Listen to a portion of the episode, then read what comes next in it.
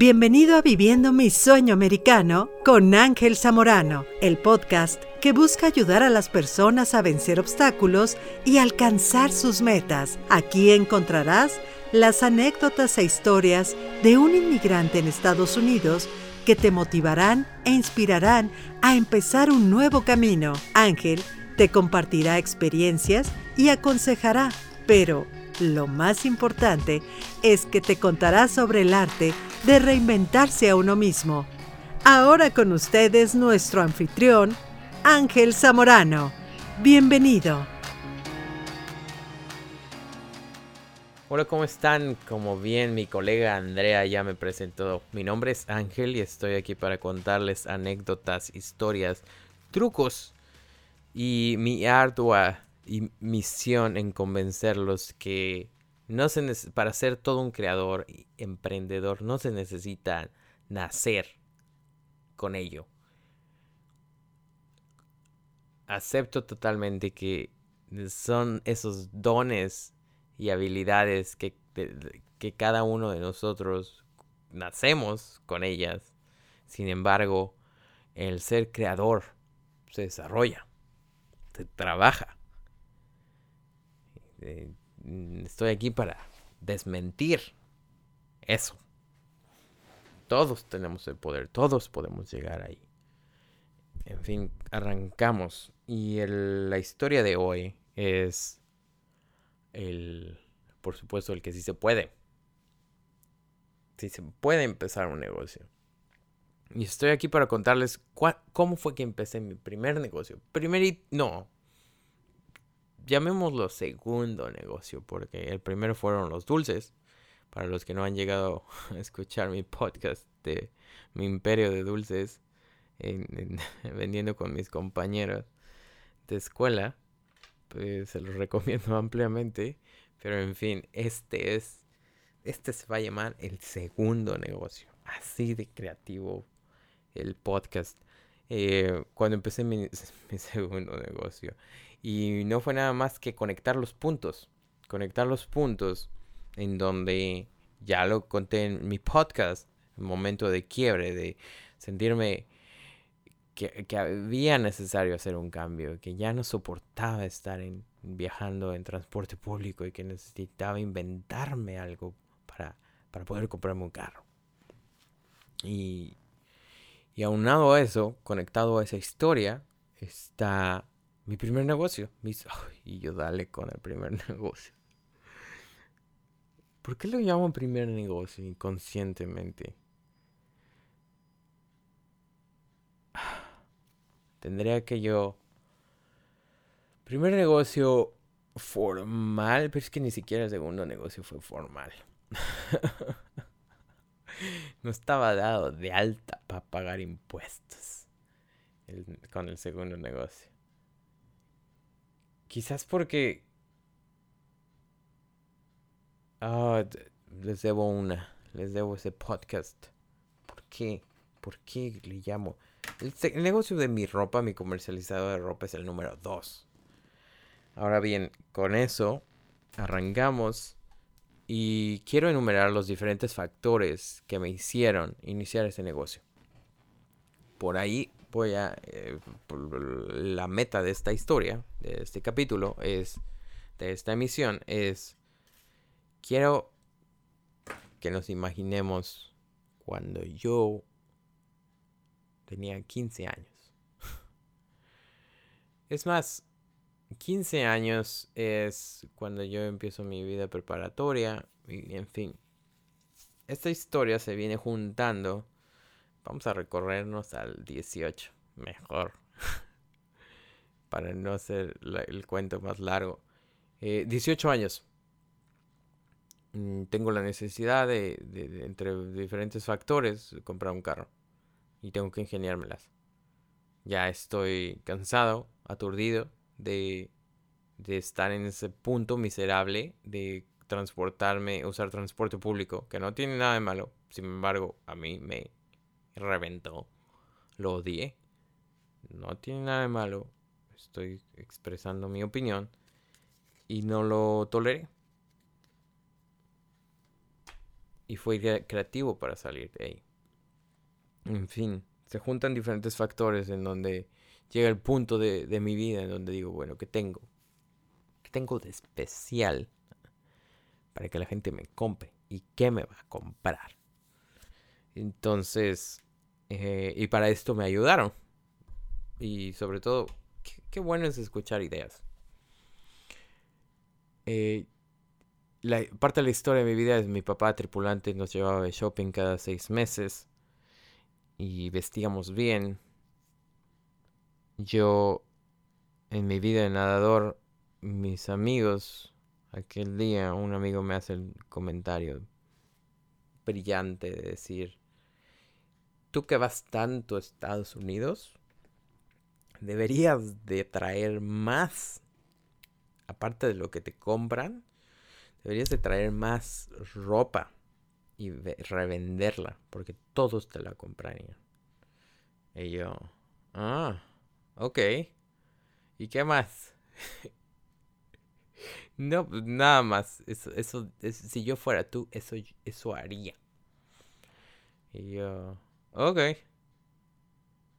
¿Seguro? Entonces fui con mi papá. Y le digo, oye, eh, ahora que vayas de viaje otra vez, ¿me puedes traer 10 cosas? Yo, yo bien buen vendedor hasta con mi papá. Solo tráeme 10. Y, y, es real. Esta historia es completamente precisa. Me acuerdo que le dije 10. Tráeme 10 cosas. Tú escógelas. Lo que sea. Tráemelo. Porque quiero que ahorita tú no me puedes llevar de viaje. Sin embargo, yo sé que vas mucho y me puedes traer eso que te estoy pidiendo. Mi papá lo hizo. Regresó de viaje. Esas 10 cosas se convirtieron en 4.200 dólares. Que eran muy buenos. Y sobre todo en México. Lo estoy convirtiendo a dólares. Y entonces dije... Le volví a pedir ropa a mi papá y le dije, ¿sabes qué? Tengo, tengo 4.000. Tengo... Vamos a convertir esta historia en dólares. 200 dólares. Cómprame más. Y me trajo más. Vamos a decir, me trajo 30 20 piezas. O 25 piezas. De acuerdo. Y en dos o tres días las vendí. Y digo, ¿sabes qué? en el arte de soltar, que lo menciono en muchísimos de mis podcasts, le digo, ok, ¿sabes qué? Y estamos hablando de 18 años. Vendo mi Game Boy. Game Boy es una consola, para los que no la conocen, es una consola muy padre que tenía y que amaba. Sin embargo, no estaba produciendo ningún dinero y sabía que muchos allá afuera la iban a comprar. Entonces vendí todos mis videojuegos, vendí mi ropa. Como se me acabó la ropa que, que, yo estaba vendiendo, pues mi ropa estaba nueva y vendí todas mis chamarras porque era lo más caro que podía vender. Y entonces llegó el punto en donde le dije a mi papá, ¿sabes que tengo, tengo ya 500 dólares?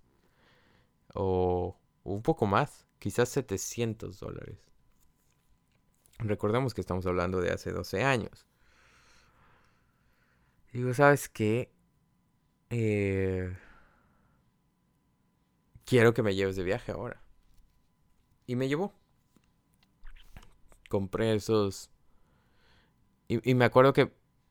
Me acuerdo que él me prestó, vamos a decir, como unos 300 dólares. O sea, dije, ok, tú, tú ya traes 1200 dólares en efectivo. Y, se dio que me prestó dinero con una de sus tarjetas de crédito. En fin, ese dinero lo, creo que lo multipliqué, lo tripliqué porque esta vez yo viajé, esta vez yo escogí y, fue una salvajada lo que hice. Porque era único, era pionero en traer, en llevar ropa de marca de Los Ángeles a, la Ciudad de México. Por lo tanto, podía manejar el precio que, yo quisiera, empíricamente, sin conocimientos contables. Yo solo sabía que si compraba algo de 5 dólares, tenía que venderlo a más de 5 dólares esto es un negocio, ¿verdad? Eh, entonces, y que el negocio tiene que pagar por tus gastos y después, después de los gastos es tu utilidad neta, tu, tu profit. Eso era todo lo que él sabía. Y eso se le llama negocio. Entonces, eh, fui a comprar 1500 dólares y digamos que, que, que junté 4500 y los junté en una semana. Y mi papá me voltea a ver. Y me dice, ¿qué estás haciendo? ¿Cómo le haces? Porque ahí ya superé el, el dinero que mi papá estaba ganando en aquel entonces. Yo ya había ganado más que mi papá. Y yo... Yo a mis 18 años, que quiero ver que yo tenga un hijo y que dice, mi hijo de 18, 19 años me diga que gano más que tú. Eh, eso no lo vamos a saber hasta que decida tener hijos. En fin, eh, me volteé a ver y ¿qué quieres? Y yo quiero ir por más ropa. Ahora ya tengo 4.500 dólares. Ok. Llegando a Estados Unidos me dice, dame tus 4.500. Y yo, ¿por qué? ¿Qué te pasa? Son míos. Y dice, te voy a prestar mis tarjetas de crédito. Dame esos 4.000 y vamos a poder comprar 9.000 dólares de ropa. Pero necesito que me des tu efectivo. Y si yo pago mis tarjetas, tú tienes 30 días para pagarme, y yo sé que tú lo puedes lograr, 30 días para pagarme otros 4.500. Pero estamos hablando de meses que le di vueltas al dinero. Entonces al cabo de seis meses yo era don, don, don millonario a comparación de mis amigos. Porque entonces ya yo era el rico. Porque no había papá que le diera más a sus hijos que lo que yo estaba ganando. Toma. Toma esa. Y, y es real. Entonces yo de mis 20, porque iba creciendo la historia, ¿no? Yo, iba creciendo a través de la historia que estoy contando. Entonces yo a los 21 ya tenía un imperio ya tenía un... Ya, empecé a comprar mejores carros, por supuesto, despilfarrar, comprar cosas sin sentido. Eh, aprender. Aprender a regarla, a contratar, a regarla, a ser mal jefe, a ser mal dueño de negocio, a despilfarrar, a, mal administrar. Pero todo eso enseña créanme, créanme que por más que existan libros, uno no aprende hasta que experimenta y está ahí. Es el, esa es la trampa de todo emprendedor. Uno unos aprenden más pronto que otros. Y hay otros que ya no necesitan de ciertas cosas este, por su nivel de madurez. Es decir, eh, cosas innecesarias que yo tuve que comprar a mis 20 años, ¿verdad? Eh, mucha ropa y, un carro mejor cada año y, y demás. Pero agradezco, agradezco porque nadie, nada más que la escuela de la vida te trae eso. No, no, no te no bastan los libros, no bastan los programas para uno experimentar y y madurar en esos temas. En fin, mm, sí hay forma de evitarlo, pero qué mejor que aprenderlo a golpes. en fin, eh, lo demás es historia. Ese negocio lo hice por ocho años. total del negocio, en mi punto máximo, llegué a administrar 50 personas. Llegué a a ser lo suficientemente inteligente para no contratar más, es, eh, hacer outsourcing y contratar por temporadas diferentes proveedores que necesitaba como negocio. llevé mi negocio en línea, en línea y terminé vendiendo en toda la República, en todo el país. México es, para los que no saben, un país de, pues bastante grande. 120 millones. Hasta donde me quedé. Creo que ya son 130 millones de habitantes. No les vendía todas. Por supuesto que no. Necesitaba únicamente 500. 500 clientes al año para yo vivir bastante bien. Y no era nada mediocre, estaba sabía muy bien mis números y me lo estaba pasando bien en lo que terminaba mi universidad. Em, para todos los que han escuchado mis otros podcasts y libro, saben lo que pasó con esos planes. Como los tuve que, como todo en la vida, tenemos que reinventárnosla en cada una de nuestras metas y salir, salir al ruedo una vez más. Eso es todo por hoy. Espero que les sirva de inspiración.